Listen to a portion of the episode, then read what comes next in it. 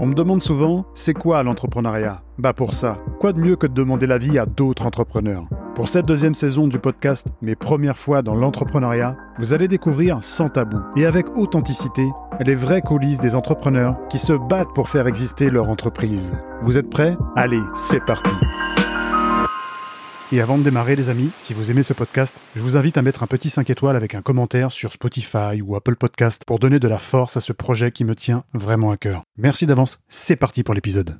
Salut à toutes, salut à tous. Aujourd'hui, qu'est-ce qu'on fait? Eh ben, On va accueillir un nouvel invité pour justement parler entrepreneuriat, parler de ces cinq premières fois, peut-être qu'il y en aura même six dans cet épisode, parce qu'on va justement retracer du coup le parcours entrepreneurial d'un invité. J'accueille aujourd'hui Alexis, Alexis Makonga, qui est formateur LinkedIn. Merci d'avoir accepté l'invitation. En tout cas, Alexis, est-ce que tu peux nous dire du coup ce que tu fais, qui tu es et ce qui t'anime aujourd'hui au quotidien? Bah, Bonjour Alexandre, merci beaucoup pour l'invitation. J'ai hâte. Alors moi, c'est Alexis Makunga, je suis formateur LinkedIn.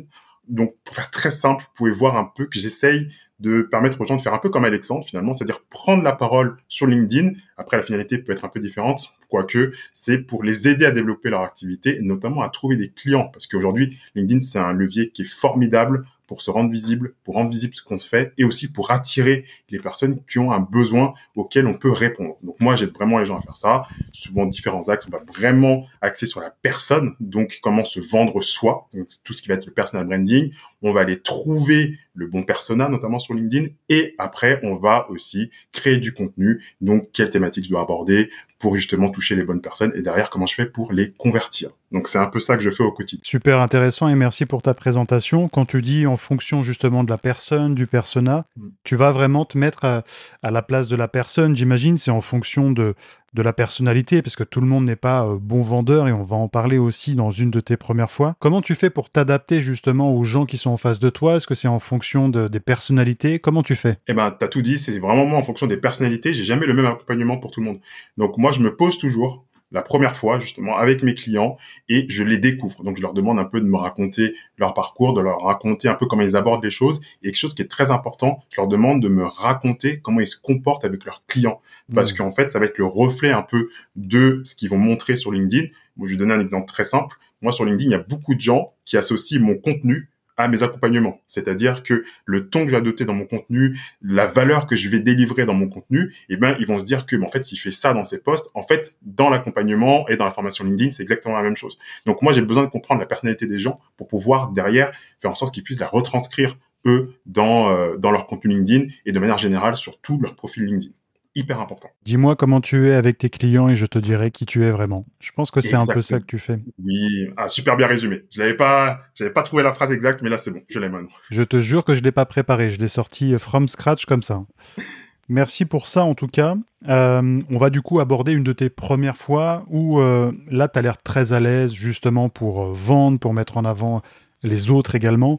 et c'est ce qui fait que justement tu as, réussi, mais tu es passé un petit peu par des étapes différentes avant, c'est-à-dire que bah, tu n'avais pas forcément la fibre pour vendre, et tu vas nous parler d'une anecdote un petit peu particulière, parce que c'est la première fois que tu as vendu quelque chose, et je crois savoir que ce quelque chose, c'était ta télé. Est-ce que tu peux nous en dire un peu plus? Oui, c'était ma télé. C'était a quelques années, je pourrais pas te dire exactement c'était à, quelle période, je sais plus c'était a 3 ans ou 4 ans, mais je ne regardais plus la télé, et je voulais m'en débarrasser. Et il faut déjà déjà revenir en arrière pour se dire que je n'ai jamais vendu quelque chose avant ce moment-là. J'avais déjà travaillé pour des startups en tant que freelance, mais je vendais pas pour moi. Je, je, je faisais un peu de communication, c'est tout. Mais la télé, je voulais la vendre et j'avais une grosse croyance limitante que j'ai ancrée en fait depuis tout petit, c'est que euh, bah, en fait c'est pas nous les individus. En tant qu'individus on va pas vendre quelque chose, on peut travailler pour une entreprise qui vend, on peut faire du, du cold call, on peut appeler des gens pour une entreprise. J'ai moi j'ai ma mère qui a fait ça euh, en tant que relation clientèle, donc je connaissais un peu le métier, mais je me disais pas que je pouvais vendre par moi-même. En plus j'ai une croyance limitante sur l'argent, je me dis c'est indécent limite de gagner de l'argent par soi-même. Mais là, je me suis dit, j'avais pas le choix, j'avais, j'avais plus, j'ai plus besoin de ma télé, qu'est-ce que je fais? Et je me suis donc donné le challenge de la vendre, de la vendre, et donc, je l'ai mis, euh, je connaissais rien du tout, je l'ai mis sur Facebook Marketplace, et je l'ai mise à 90 euros. Euh, au début, voilà. Donc, elle m'avait coûté, je sais pas, euh, peut-être 200 euros, je l'avais mis à 90 euros. Et j'ai eu, dès le premier jour, j'ai eu des demandes, j'en ai eu deux. La première, c'était une arnaque C'est-à-dire c'est quelqu'un qui a essayé de m'arnaquer. C'est une arnaque euh, assez connue euh, où on te demande d'acheter des coupons PCS à un prix exorbitant et la personne veut te après veut te rembourser. Et euh, je, je connaissais même pas l'arnaque, j'ai failli tomber dedans jusqu'à que ma mère me dise que non mais en fait c'est quand même bizarre que tu dois payer beaucoup plus alors que c'est toi qui vends normalement donc pourquoi tu payes en fait? Donc je fais ah oui t'es sûr? Et oui oui donc là j'ai arrêté je fais bon ok il y a peut-être un problème et la deuxième fois, donc là c'était la bonne, la personne a négocié un peu le prix, on est descendu à 80 euros et j'ai littéralement, donc il faut vraiment s'imaginer, je prends ma télé euh, de chez moi, je la transporte, donc j'habite en région parisienne à Viroflay, donc je la transporte à Versailles dans la ville d'à côté pour rencontrer la personne qui me remet l'argent en cash et moi je remets la télé. Donc là, c'est ma première vente via Facebook. Ah ouais, donc tu as fait le service de livraison en plus, c'est-à-dire que tu t'es tapé tout le chemin, parce que pour ceux qui savent pas, enfin Versailles, c'est pas la porte à côté, surtout quand on vient de Paris notamment. C'est ça. Donc euh, franchement, euh, déjà bien joué pour ça. Qu'est-ce que ça t'a hum, procuré justement au fond? Comme tu l'as dit, euh, tu étais un petit peu même sujet aux arnaques, entre guillemets, dans le sens un peu novice et naïf par rapport à ça. Totalement. Euh, T'avais jamais vendu avant. Qu'est-ce que ça t'a procuré? Est-ce que ça a généré chez toi un déclic et tu t'es dit, si j'arrive à vendre une télé, je peux vendre des choses peut-être encore plus grosses. Comment, comment ça s'est passé dans ta tête? Alors déjà, ça m'a procuré, il faut quand même revenir sur l'instant présent, de l'excitation. Je me suis dit, mais c'est incroyable ce qui se passe. Comment ça se fait que quelqu'un puisse vouloir ma télé à 90 euros? Donc déjà, je me suis dit, mais qu'est-ce qu'elle veut, qu'est-ce qu'elle fait cette personne-là? Donc ça, c'est déjà la première chose. La deuxième chose, c'est vraiment le déclic, c'est-à-dire que ah ouais, donc en fait, je peux vraiment vendre un objet, quelque chose à quelqu'un et par moi-même en fait, sans passer par une entreprise, un tiers en fait, auquel je vais être associé. Et donc j'aurais, j'ai pas besoin de euh, la notoriété de quelqu'un d'autre ou d'une personne morale, d'une entreprise pour ça. Donc ça a vraiment fait un shift dans ma tête et c'est là où vraiment mon, mon aventure entrepreneuriale a commencé parce que après, j'ai comme ça essayé de vendre plusieurs trucs. Après, j'ai j'ai vendu, euh, je sais plus, c'est une sorte de monde connecté pour faire du sport. Donc, je, l'ai jamais ouvert. Donc, on l'avait offert pour mon anniversaire. Je l'ai jamais ouvert. Je l'ai vendu aussi. J'ai vendu mes enceintes, notamment. Et donc, comme ça, au fur et à mesure, moi, ça a vraiment fait un déclic dans ma tête. Bon, après, je vendais, je sous-priceais, mais bon, ça c'est un autre déclic derrière qu'il fallait avoir. Mais déjà, le fait de vendre des choses par soi-même, ça a vraiment cassé quelque chose en moi, mais de manière très positive. Ouais, le retour sur investissement, comme tu dis, c'est des choses que tu avais achetées plus cher et que tu revendais moins, cher, mais au moins tu avais passé le cap de te dire je suis capable de vendre n'importe quel objet. Tout à fait. Et ça, c'est super dur à prendre conscience et c'est bien que tu nous parles un petit peu de ces, euh, ces déclics et ces, petits, euh, ces petites choses que tu as vendues parce qu'on se dit, bon, au final, euh, vendre des formations, ça n'a pas l'air si compliqué que ça, mais quand c'est pas inné, quand ça vient pas de nous, euh, quand on n'a pas cette culture et cette fibre commerciale, c'est pas forcément évident. Et moi, je suis ravi que tu partages avec nous justement cette anecdote euh, autour de, ta télé. Bon, j'espère qu'elle sert encore à cette personne qui, ça se trouve, l'a vendue 50 euros maintenant ou euh, beaucoup plus cher. On ne sait pas. Peut-être suite de l'histoire un jour. Donc, merci pour cette première anecdote, cette première fois que tu as abordée avec nous. On aborde un petit peu le dur cette fois. On rentre dans dans le concret. Tu te lances dans l'entrepreneuriat. Et là, c'est la première fois que tu te mets un peu euh, à dos certaines personnes de ton entourage, quand tu t'es lancé notamment.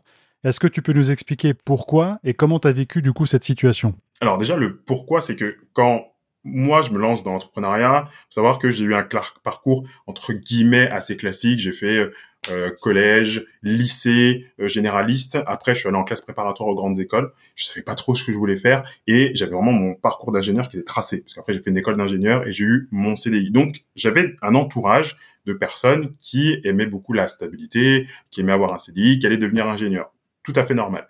Et quand j'ai complètement, donc notamment, j'ai démissionné pour justement me lancer dans l'entrepreneuriat, en tout cas pour continuer mon projet et mon activité, et ben là, j'ai eu en fait le reflet de la peur des autres. C'est-à-dire que tout mon entourage pratiquement a rejeté sa peur sur moi, mais sans presque qu'ils en aient conscience, mais je l'ai senti. Et le problème, c'est que euh, notre quotidien, il est un peu régi par les gens qui nous entourent. C'est-à-dire que moi, si j'ai suis avec des gens qui, en fait, me renvoient leur peur, qui en fait vont venir critiquer ce que je fais. J'ai littéralement eu des gens quand je me suis lancé sur LinkedIn, quand j'ai commencé à vendre des choses, dit mais attends mais qu'est-ce que tu fais? Tu devrais pas, tu devrais pas être là. Euh, mais c'est quand que tu bosses? Non mais t'es sûr tu vas gagner de l'argent euh, avec ton activité?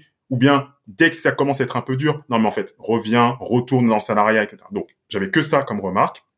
Et moi, de manière inconsciente, presque, mais c'est un mécanisme de défense, eh ben, j'ai commencé à moins fréquenter ces personnes-là. Et donc, vraiment, à les mettre de côté Et ce qui s'est passé un jour, c'est que mon meilleur ami m'a envoyé un message euh, sur euh, Messenger, Facebook Messenger. Il en a eu marre. Il m'a dit, bah Alexis, on se voit plus, je comprends pas. Je te propose moi qu'on arrête là, on arrête là. J'ai plus envie de te parler. Il m'a littéralement écrit ça. C'était son dernier message. Après, j'ai pas répondu. Et en fait, j'ai compris. J'ai eu une introspection. Je me suis dit, bah oui. En fait, je me suis éloigné de lui parce qu'on n'avait plus du tout les mêmes centres d'intérêt, on n'avait plus du tout les mêmes réflexions, on n'avait plus du tout le même mindset. Ce n'était plus un soutien. Et en fait, il me tirait, il me retenait finalement. Il y a deux choses que je remarque quand on devient entrepreneur. Tu parles justement de cette notion de t'es avec des amis que tu as connus peut-être depuis toujours. Tout à fait. Et là, d'un seul coup, tu as ce changement en fait d'état d'esprit. Et c'est ça que je remarque en premier et en priorité. On change littéralement d'état d'esprit. On a une vision différente.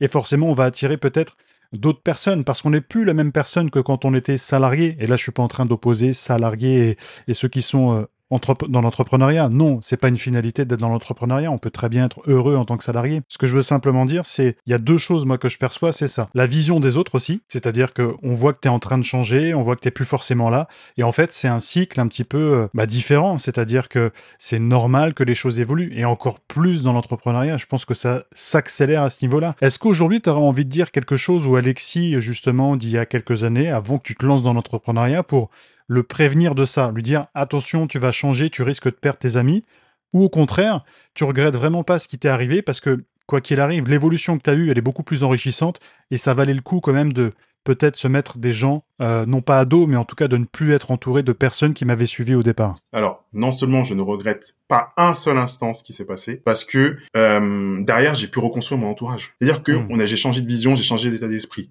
Il y a beaucoup de gens qui vont penser, peut-être parmi les personnes qui nous écoutent, que le fait de perdre par exemple, des amis qu'on a depuis longtemps, fait qu'on va se retrouver tout seul. Pas du tout. On va peut-être en parler après, notamment avec LinkedIn. LinkedIn, en partie, m'a permis de me reconstituer même des amis très proches qui ont aujourd'hui le même quotidien, quotidien que moi, le même état d'esprit. Donc ça, vraiment, si c'est une chose que je dirais à Alexis, c'est, euh, bah non, en fait, regrette rien. Ça va arriver, tu vas changer de mindset, mais tu vas t'élever. En fait, tu vas construire un entourage qui va te permettre de t'élever justement et pas te tirer en arrière. Ça, c'est la première chose. Et vraiment, la deuxième, c'est donc de pas culpabiliser c'est vraiment des choses. Voilà, c'est t'as un entourage aujourd'hui. Enfin, t'avais un entourage hier. Ils ont leurs aspirations, ils ont leur CDI, ils ont leur stabilité. Tu ne te retrouves plus là-dedans. Il faut en sortir. C'est normal. Donc aucun regret. Ouais, ça fait partie des choses de la vie. Aujourd'hui, tu as des amis, demain, tu vas en avoir d'autres. Tu as des amis avec qui ça se passe très bien, du coup, des gens euh, avec des relations très fortes que tu as tissées sur LinkedIn. Ça ne veut pas forcément dire que dans 10 ans, vous serez encore ensemble, mais au moins, c'est des gens, dans l'état actuel des choses, qui te correspondent. Et ça, je pense que c'est déjà le plus important d'avoir, comme tu dis, un entourage qui, euh, qui nous convient, qui nous correspond pour euh, nous tirer vers le haut et faire en sorte d'atteindre nos objectifs, notamment. Tout à fait. D'ailleurs, j'ai une petite anecdote là-dessus. C'est que j'avais un deuxième meilleur ami euh, qui était, on était dans la même classe un peu tous les trois. Et lui, il est revenu vers moi. C'est lui qui est revenu me chercher. Donc trois ans après, il, y a quelques semaines, il m'a envoyé un message sur LinkedIn pour me dire Alexis, j'ai plus de nouvelles sur Messenger. Euh, ce serait bien qu'on se revoie. Moi, je vois ce que tu fais sur LinkedIn. Et voilà, j'ai envie de te revoir. On s'est revu donc il y a quelques jours. Et euh, il était vraiment admiratif de ce que je fais. Il comprend pas. Donc moi, je lui dis quand je quand sur LinkedIn, il comprend pas. Il comprend pas trop. Il comprend pas trop ce que je fais parce que lui, il est, il est resté à l'élève de prépa et même à l'école d'ingénieur. Donc là, il comprend pas formateur LinkedIn. Franchement, euh, ça lui parle pas. Même quand il voit que je suis influenceur LinkedIn comme train d'influenceur, il comprend pas du tout. Mais il l'a accepté et il me soutient, même s'il comprend pas. Donc, tu vois, il y a un ami qui est resté finalement et qui, qui finalement s'est adapté et, ça me va très bien. J'aime bien ce que tu dis parce qu'il s'est adapté. Il a essayé de, de comprendre que c'était important justement d'avoir ce, ce, lien, de le garder entre, entre vous, même s'il comprend absolument rien à ce que tu fais, on s'en fiche. L'important c'est qu'il soit là pour toi, que tu sois là pour lui et, et je trouve ça bien aussi sa démarche et ça prouve que ça peut, ça peut quand même fonctionner. Top. Du coup, on avance dans l'épisode avec une troisième première fois que tu vas aborder avec nous. Tu l'as dit, tu es formateur LinkedIn, donc euh, tu as eu forcément des débuts et des premières fois aussi. C'est un petit peu le rôle de ce podcast, de parler des premières fois. Tu vas nous parler de la première fois du coup que tu as été sur les réseaux faut rappeler quand même quelque chose. On, on, en a discuté un petit peu en off. Là, on t'entend, euh, tu sais très bien vendre justement euh, ta marque, ton produit, euh, ton brand, comme, comme on dit. Mais ça n'a pas toujours été le cas. Tu es un ancien introverti, de ce que j'ai cru comprendre. Donc, comment elle s'est passée cette première fois sur les réseaux sociaux? Catastrophique. Parce que déjà, ça n'a pas commencé par LinkedIn. Je fais une petite, je vais bifurquer un peu vers Instagram. Mhm. Quand je me lance il y a deux ans, j'ai l'intuition quand même de me dire que ce serait bien de communiquer sur un réseau, un réseau social. Et je me dis, je vais commencer à faire des vidéos, des reels sur Instagram. Alors là, je n'aime pas beaucoup la vidéo à l'époque et je trouve me font un peu ridicule et donc j'abandonne un peu Instagram. Donc j'ai dû poster peut-être trois ou quatre reels et après j'ai abandonné. Je me dis bon ok c'est pas trop pour moi. Je savais déjà que j'aimais l'écriture. J'adorais ça, j'adorais les dissertes en français. Euh, mais sur LinkedIn t'écris pas comme en, comme en français, ça c'est une chose. Et ensuite j'ai commencé à être sur LinkedIn. Alors là pareil, je ne déjà que j'ai pas l'habitude des réseaux sociaux, que ce soit Facebook et tout, je n'ai jamais rien posté de manière personnelle. Là, je me dis mais qu'est-ce que je vais mettre sur LinkedIn? J'avais encore l'a priori le préjugé d'avant. Bon, on était quand même il y a deux ans, donc c'était pas encore, il avait pas encore la grosse vague des créateurs de contenu, ça commençait.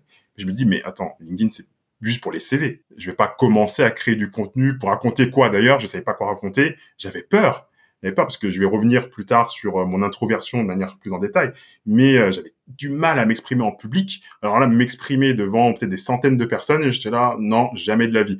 Et il faut savoir, pour petite anecdote, que quand je suis arrivé sur LinkedIn, novembre 2021, j'ai écrit un premier post. Pendant trois semaines, il était écrit, je n'ai jamais réussi à le publier. Donc tous les jours, je me connectais, j'ouvrais LinkedIn, donc la page pour écrire les posts, et le bouton, je restais dessus et j'appuyais pas. J'étais là, allez, il faut y aller. Et pendant trois semaines, j'ai bloqué. Et au bout d'un moment, ouais. Ouais. T'as eu peur, t'as eu Ah oui. euh, justement cette crainte de dire je vais être jugé, et au bout d'un moment, vas-y, je t'ai coupé. Ouais, et au bout d'un moment, j'ai cliqué et j'aimerais vous revenir sur cette crainte-là. Je sais que c'est dur à avouer, mais moi, j'ai vraiment eu pendant 25 ans la peur du regard des autres. Toujours. Et dans toutes les situations de ma vie. J'ai toujours régi mes actions par rapport à ce que les autres allaient penser à l'époque. Hmm. C'est beaucoup moins le cas aujourd'hui, mais tout ce que je faisais à l'époque, c'était, il y avait toujours ce prisme de la peur de ce que les gens allaient penser de moi. Et donc, LinkedIn, pareil, ça, ça, pas échappé. Et comment t'as fait pour te libérer de cette peur? C'est-à-dire que c'est intéressant ce que tu racontes, t'as mis trois semaines à te dire euh, c'est bon, maintenant je vais appuyer sur le bouton publier. Comment t'as fait après pour euh, ok, c'est bon, je l'ai fait une fois. euh, Est-ce que c'est en publiant davantage? Est-ce que c'est en, répétant les actions que derrière on prend de plus en plus confiance? Comment t'as fait pour les gens qui nous écoutent, qui ont peut-être aujourd'hui peur de publier, peur de se lancer dans un autre domaine, de peu importe le canal d'ailleurs, la vidéo ou autre? Comment on fait pour gérer sa peur? Parce que pour moi, il y a deux types de peur. Il y a cette, celle qui est un peu euh, à la peur euh, qui, t'excite, l'adrénaline, et tu as aussi la peur qui paralyse. Toi, c'était quelle peur qui t'animait au début et comment t'as fait pour la combattre? Alors moi, c'était vraiment la peur qui paralyse. Moi, c'était souvent la peur qui paralyse de toute façon. Donc euh, là, j'avais encore la peur qui me paralysait. Je n'arrivais pas à appuyer sur le bouton par peur d'être jugé. Et moi, j'ai deux mindsets, en tout cas deux méthodes pour me débarrasser de cette peur, en tout cas pour passer à l'action malgré tout. J'ai déjà le premier mindset, c'est de me dire euh, si je fais quelque chose en fait et que je survis à cette action, mécaniquement, même chimiquement dans mon corps, j'aurai moins peur. Par exemple, si je crains, je publie la première fois un post LinkedIn et que tout se passe bien, c'est-à-dire tout se passe bien, c'est que le monde s'effondre pas, que j'ai aucune humiliation, qu'il n'y a pas de haters, en fait, il n'y a pas de raison que je recommence pas. Donc, j'ai commencé à me dire ça, parce que je ça, je le savais, mais c'est entre le dire et le faire, il y a toujours un monde. Donc ça, je me le disais. Et la deuxième chose, c'est, qui est très liée à la première, c'est de me dire que je dis, répète tout le temps à mes clients quand ils me disent, ouais, j'ai le syndrome de l'imposteur, ou bien j'ai peur, je, suis paralysé, dis, bon, fais-le une fois et récolte un feedback. Et tu verras généralement que ce feedback est bien meilleur que tout ce que tu avais imaginé dans tes pires cauchemars. Et donc, généralement, eh ben, j'ai appliqué cette méthode, c'est-à-dire que j'ai vraiment, j'ai- cliqué, alors j'avais les yeux fermés, mais j'ai cliqué sur publier. Et là, ce qui s'est passé, bon, j'ai eu 5 likes, j'ai eu deux commentaires, mais hyper bienveillants, les commentaires. Hyper bienveillants. Et je crois même au bout du troisième post, j'ai des gens en message privé qui sont venus m'écrire pour me dire, ah, bah, super ce que t'écris, je te découvre, Alexis, euh, hâte de te suivre. Et moi, je suis en train de me faire une montagne de, euh, on allait m'agresser ou me juger, je suis pas à ma place. bah non, pas du tout. Ouais. Et là, c'est fini. ça t'a donné confiance. C'est ça qui est fort dans ce que tu racontes, dans ce que tu dis, c'est que t'as peur un petit peu d'être jugé, et puis finalement, parce qu'on a toujours une mauvaise estime de soi.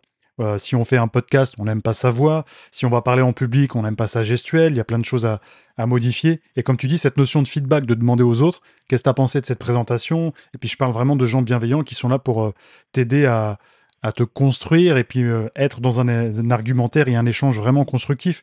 Et c'est le cas un petit peu de LinkedIn. Les gens, ils sont en, en général sans pitié pour te dire les choses, mais quand même, on parle souvent de haters, mais je trouve que les gens et ce réseau est quand même vraiment bienveillant et ça donne de, de- de la force, en tout cas, et de la confiance pour la suite. Totalement. Donc après, tu étais lancé, tu es sur LinkedIn, c'est bon, tu as appuyé sur le bouton publier plus d'une fois, tu es en train vraiment de te créer ta communauté, ça c'est vraiment très important sur les réseaux. les réseaux. Et du coup, euh, tu vas avoir ton premier client, sauf que celui-ci, donc c'est une autre première fois qu'on va aborder ensemble, ça s'est pas forcément bien passé. Est-ce que tu peux nous en dire du coup un peu plus et pareil de comment tu as vécu cette situation. Oui, euh, alors j'ai commencé à publier sur LinkedIn. Ce premier client, je l'ai pas eu sur LinkedIn parce que euh, je l'ai vu c'est à peu près au même moment. J'étais aussi présent sur Facebook, mais je publiais pas. En fait, j'étais actif dans des groupes Facebook. Donc ça, c'est une petite méthode que je donne aussi aux gens. Vous avez vos communautés, vos prospects qui sont réunis dans des groupes, dans des communautés, des forums en ligne, et notamment des groupes Facebook. Donc moi, j'étais dans un groupe Facebook pour entrepreneurs et euh, j'ai euh, fait, j'ai pas fait un post, mais en fait, j'ai parlé de mon sujet à un moment euh, sur le groupe. Et ça a fait réagir donc plusieurs personnes, dont ce premier client que je suis allé chercher après en, message privé Messenger. Et on s'est même rencontrés, on a même mangé ensemble à Paris, dans le 15e, à une minute de là où je travaillais avant. Donc, quand j'ai eu mon premier CDI, pour avoir toute l'histoire. Et donc, cette personne-là, on se dit pas mal de choses à l'oral sur comment je peux l'accompagner, justement, pour trouver des clients parce que ben, je lui avais montré que ben, je savais faire, que j'avais trouvé des clients, je lui ai montré pas mal de choses.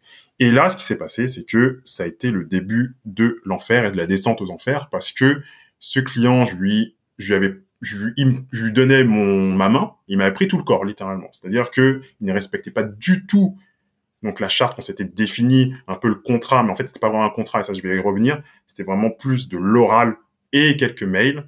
Et en fait, ce qui s'est passé, c'est que euh, je devais lui créer un site internet avec un outil no-code qui s'appelle Bubble. C'était ça, le contrat, en fait. Un outil no-code. Et je me suis retrouvé, moi, à gérer toutes ces équipes, même sur du marketing, même sur euh, autre chose que du Bubble, alors que c'est pas du tout, moi, ce que je devais faire.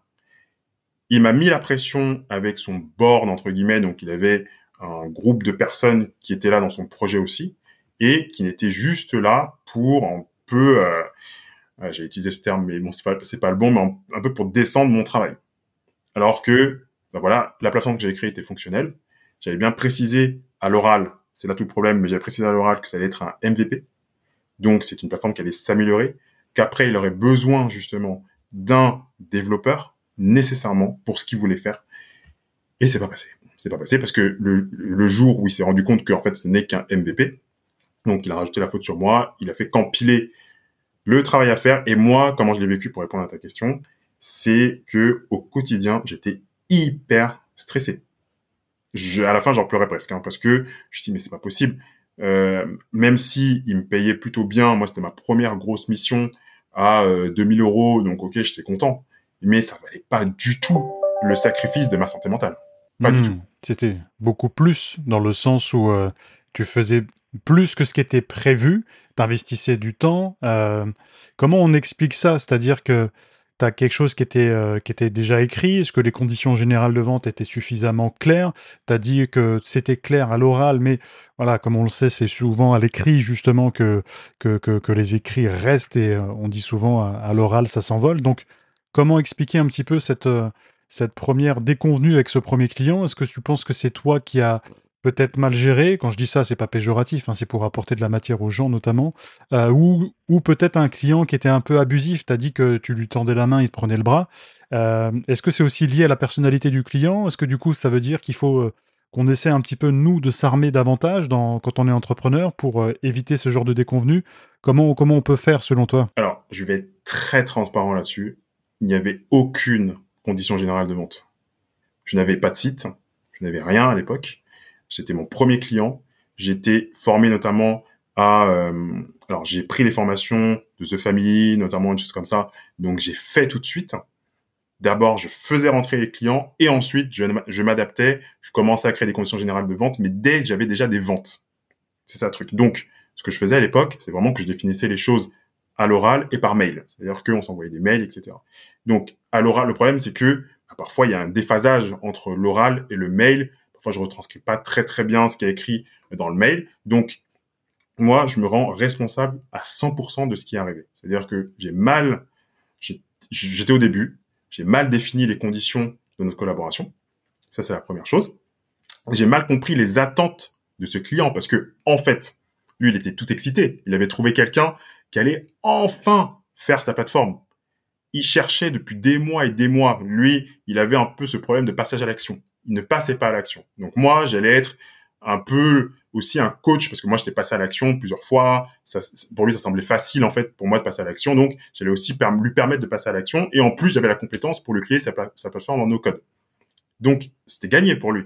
Mais en fait, moi j'avais pas compris que son besoin c'était pas d'avoir juste un MVP, c'est d'avoir un site euh, déjà, enfin, une, application, c'est une application qui voulait. Ça aussi, j'ai mis du temps à le comprendre. D'avoir une application qui lui permette déjà d'aller sur le marché et de lever des fonds. Eh oui.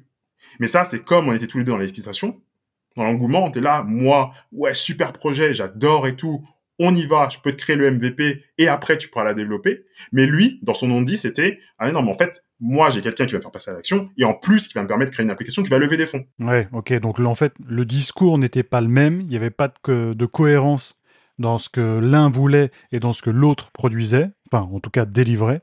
D'où l'importance aussi d'avoir des contrats. Mais après, quand on débute, on a déjà un client. Pour nous, c'est c'est euh, limite euh, la, la, fontaine de jouvence. C'est-à-dire que quand tu vois vraiment qu'il y a un client qui est d'accord de faire appel à tes services, bah tu tu te poses pas cette question-là. C'est après, en, avançant et en faisant des erreurs, d'ailleurs, comme tu as pu en faire.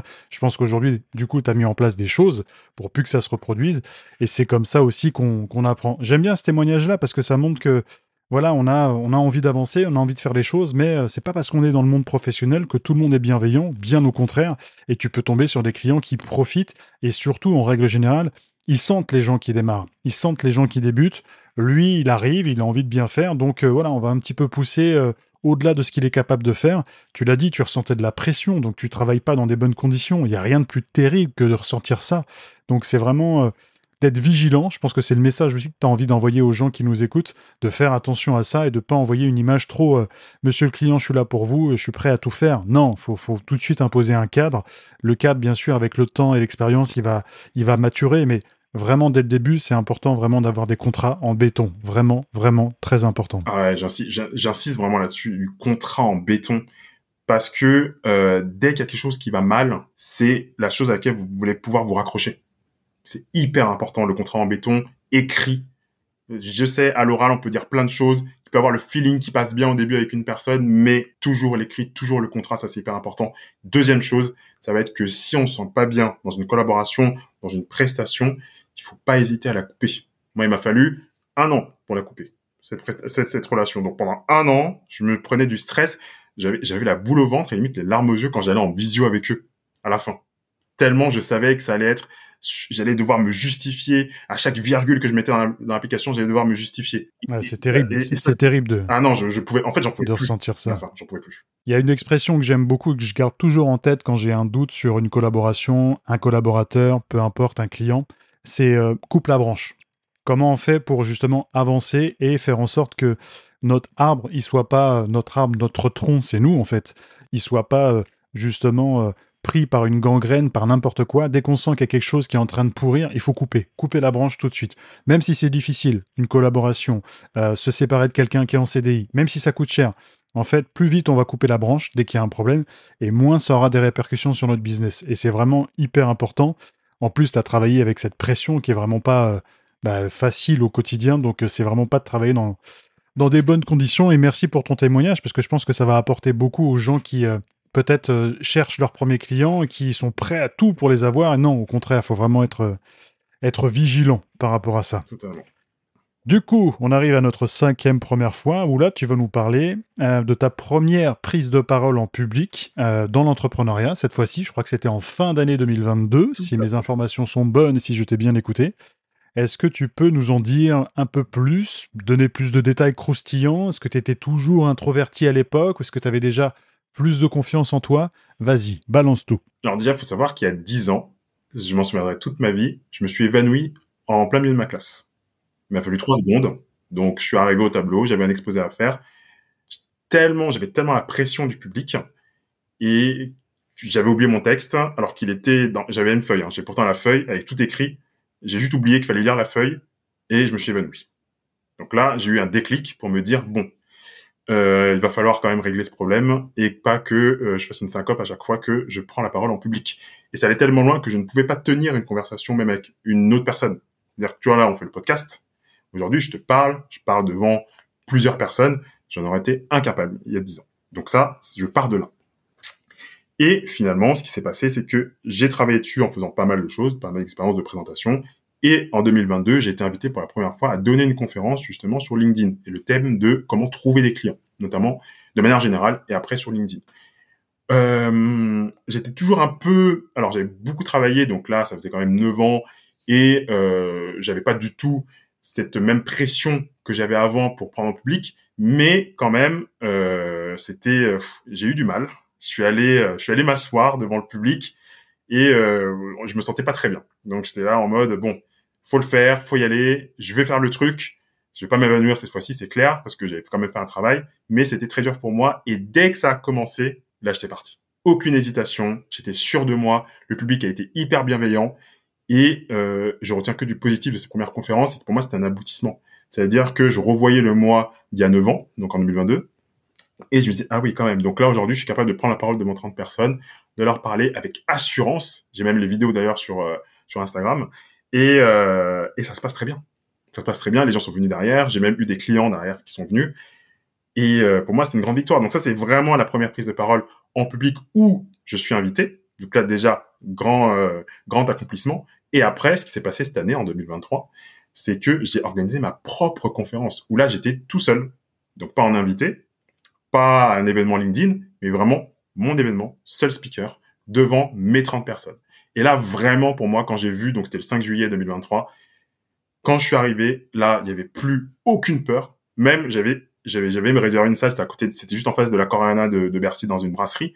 La personne qui gérait le bar m'a vu arriver. Donc, la veille pour préparer la salle, il m'a vu tellement détendu, il comprenait pas. Il m'a dit, mais attends, t'es pas stressé, c'est normal? J'ai, oh oui, non, mais t'inquiète. C'est une conférence, euh, je vais, tout va bien, tout va bien se passer. Et j'avais rien préparé. Et le lendemain, j'ai fait, euh, bah, j'ai fait ma meilleure prestation euh, à, l'oral devant un public de 30 personnes. C'est génial. J'aime beaucoup ce genre d'évolution parce que tu es quand même passé d'un niveau où tu es en classe en train de parler, euh, tu fais un exposé, je crois, tu t'évanouis. Et là, bon, après, il s'est passé 10 ans et c'est clair, il s'est passé beaucoup de choses, mais j'aime ce genre d'histoire, ce genre de parcours et le profil que tu as aujourd'hui où tu l'as bien décrit dans, dans cet épisode, c'est-à-dire que tu as peur au départ, mais tu fais les choses et si tu te rends compte que bah, y a rien qui t'arrive, on va pas te mettre une gifle parce que tu as dit un mot de travers ou, une virgule près dans ton poste, peu importe. Euh, du coup, tu te rends compte que c'est possible et tu continues et tu passes à chaque fois en fait euh, des échelons de plus en plus importants, des échelons euh, supérieurs. Et c'est ça que j'aime beaucoup dans ton histoire et c'est pour ça que je voulais vraiment euh, t'inviter pour partager ça parce qu'on sent que voilà, aujourd'hui tu fais toi-même ce type de présentation. Donc j'ai envie de dire, ça va être quoi en juillet 2024 Et j'espère qu'on aura l'occasion d'en discuter. Bien sûr. Mais euh, c'est ça que j'aime beaucoup parce que ça donne vraiment euh, espoir aux gens qui sont un petit peu euh, bah, timides ou peut-être dans la situation dans laquelle tu étais il y a dix ans. Du coup, ça, ça me vient à te poser la question, qu'est-ce que tu conseillerais à quelqu'un qui est, est timide, n'arrive pas forcément à, à, avoir ce recul que toi tu as aujourd'hui. Il a envie de présenter les choses parce qu'il pense qu'il est bon, parce qu'il pense qu'il a de la valeur à apporter. Donc le fond est là, mais la forme est à travailler. Qu'est-ce que tu lui conseillerais à cette personne? Plusieurs choses. Plusieurs choses parce que c'est pas du tout évident de sortir de cet état. Parfois, ça peut prendre plusieurs années. C'est mon cas et généralement, ça prend plusieurs années. Et il faut pas viser trop tout de suite. C'est-à-dire que déjà, il faut identifier où on en est. Est-ce que on peut déjà parler devant deux personnes, déjà deux amis à soi Est-ce qu'on y arrive? Ou devant ses parents, des choses comme ça. Déjà, on, on, essaye de faire des petites évaluations comme ça pour savoir à peu près à quel niveau on est. Ensuite, on essaie le palier supérieur. Donc, par exemple, moi, j'étais incapable, comme je dis, de faire une conversation euh, tenue devant une personne qui était une, une, une, inconnue, euh, une personne inconnue, parce que si c'était un ami, ça allait. Euh, et donc là, j'ai commencé en soirée à, à essayer d'aller. Donc, j'étais avec mon groupe de potes. À un moment, je leur demandais, bah, présente-moi quelqu'un que je connais pas. Et je vais déjà essayer juste de me présenter. Première chose. Donc là, j'ai fait ça, j'ai enchaîné, j'ai répété, j'ai répété.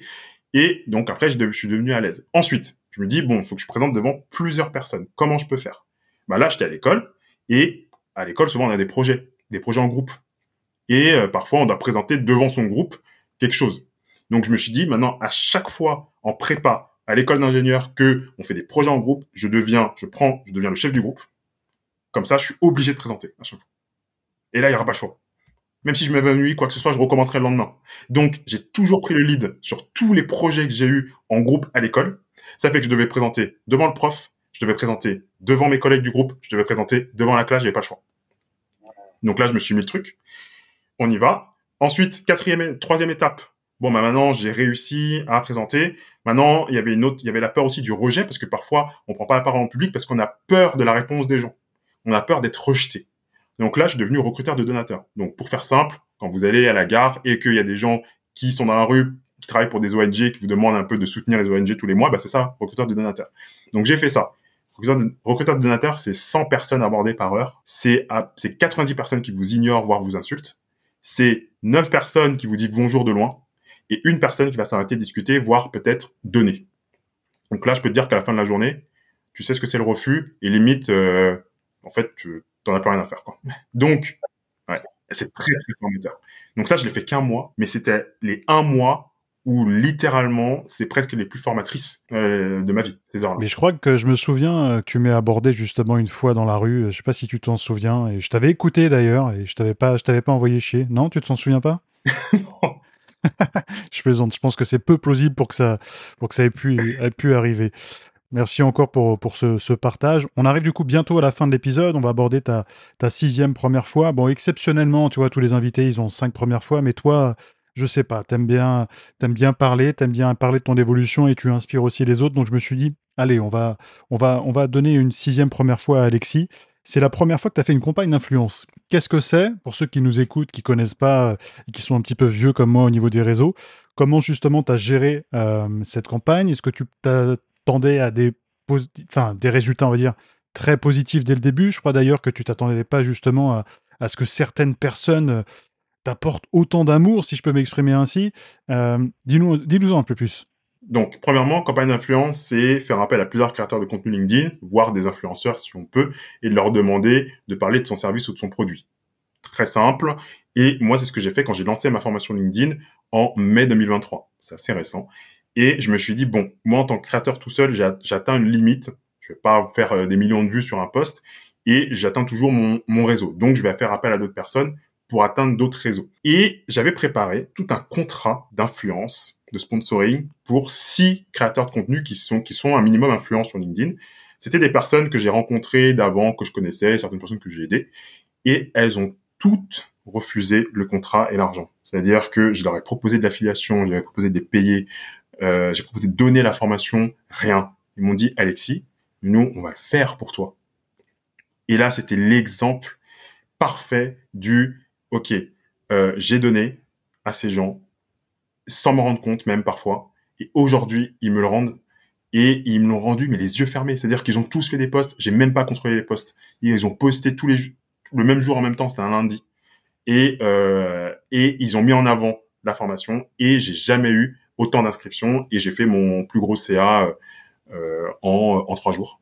Bon, je l'ai dépassé avec la boîte à outils là en, en, en septembre octobre, mais à l'époque c'était mon plus gros CA euh, en trois jours et c'était incroyable. C'était incroyable parce que parce que en fait, euh, il y a beaucoup de gens qui me disaient sur LinkedIn, ouais, mais non, tu donnes trop, arrête de mettre autant de valeur dans tes contenus. Alors ça, c'est véridique. Hein. C'est vraiment comme ça qu'on me le dit. C'était arrête de donner autant de contenu dans, tes, autant de valeur dans tes contenus. Arrête de donner des conseils gratuitement. Arrête de faire ci, arrête de faire ça. Et ben aujourd'hui, c'est parce que littéralement j'ai fait ça que j'ai réussi cette campagne d'influence, d'influence où j'ai dépensé zéro euro. Zéro. J'aime pas trop ces gens justement qui disent euh, si tu donnes trop de valeur, le jour où tu sors une formation, tu n'auras plus rien à dire. En gros, euh, on a fait des posts, tu as donné des conseils, et puis après, bah, à quoi ça sert que j'achète euh, ta formation parce que tu as déjà tout dit? En réalité, tu vas creuser justement beaucoup plus en profondeur ces, ces valeurs que tu donnes. Tu donnes simplement l'enveloppe, le fond, tu ne le délivres pas. tu parles bien sûr de sujets précis, mais moi, je suis pour qu'on délivre de la valeur, bien au contraire. Et comme tu l'as dit, c'est pour ça que cette campagne d'influence, elle a fonctionné, parce que tu as délivré de la valeur. Et surtout parce que tu n'as pas écouté ceux qui disaient l'inverse. Donc c'est plutôt euh, une bonne chose. Alexis, c'est pas encore terminé. J'ai une dernière question à te poser, mais je voulais déjà te remercier mille fois pour euh, ton intervention, d'avoir joué le jeu des premières fois euh, dans l'entrepreneuriat avec moi sur ce podcast. J'ai beaucoup apprécié justement ton partage et je ne pense pas être le seul. Je pense que les gens qui nous écoutent aussi. Donc merci déjà pour ça. Merci à toi. Merci pour l'invitation. Donc, dernière question. Il y a quelqu'un qui nous écoute là, qui souhaite se lancer dans l'entrepreneuriat ou qui rencontre des difficultés. Qu'est-ce que tu lui conseilles aujourd'hui? C'est quoi les premiers conseils que tu donnerais à une personne qui souhaite se lancer, qui ne sait pas par où commencer? On t'écoute. La première chose pour moi, c'est euh, de pas penser au business plan, même pas penser à l'étude de marché.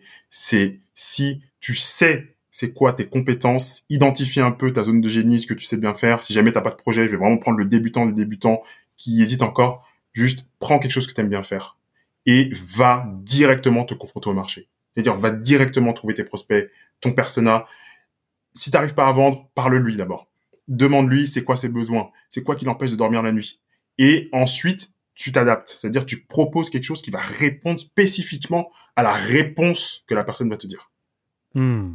Et si jamais encore, tu as encore un niveau en dessous, c'est-à-dire que ouais, mais non, je suis pas à l'aise avec le prix, je suis pas à l'aise avec vendre, pas grave. Fais du gratuit d'abord au début, t'en fais quelques-uns, deux, trois, tu récoltes la preuve sociale. Cette preuve sociale va te servir justement après à mettre un petit prix et à augmenter. Donc moi, je conseille ça. Déjà, juste faire ça. Tu délivres de la valeur dans tes contenus, mais tu délivres aussi beaucoup de valeur à l'audio quand on t'interview en podcast. Donc euh, merci encore pour ça. Je pense que tes conseils vont beaucoup servir aux gens qui nous écoutent. Donc c'est vraiment de la valeur. Change rien. Et je pense qu'en 2024-2025, tu vas avoir encore beaucoup de projets et beaucoup de barrières. Peut-être que tu vas réussir à franchir par rapport à ta détermination. Donc, euh, je te remercie encore mille fois d'avoir participé à ce podcast. Bah, merci à toi. C'était vraiment génial. Yes. Et moi, je vous dis à très vite avec un nouvel invité pour justement parler encore entrepreneuriat et cinq de ses premières fois à l'invité pour retracer son parcours. À très vite. Merci à tous. Si vous aimez ce podcast, je vous invite à mettre un petit 5 étoiles avec un commentaire sur Spotify ou Apple Podcast pour donner de la force à ce projet qui me tient vraiment à cœur.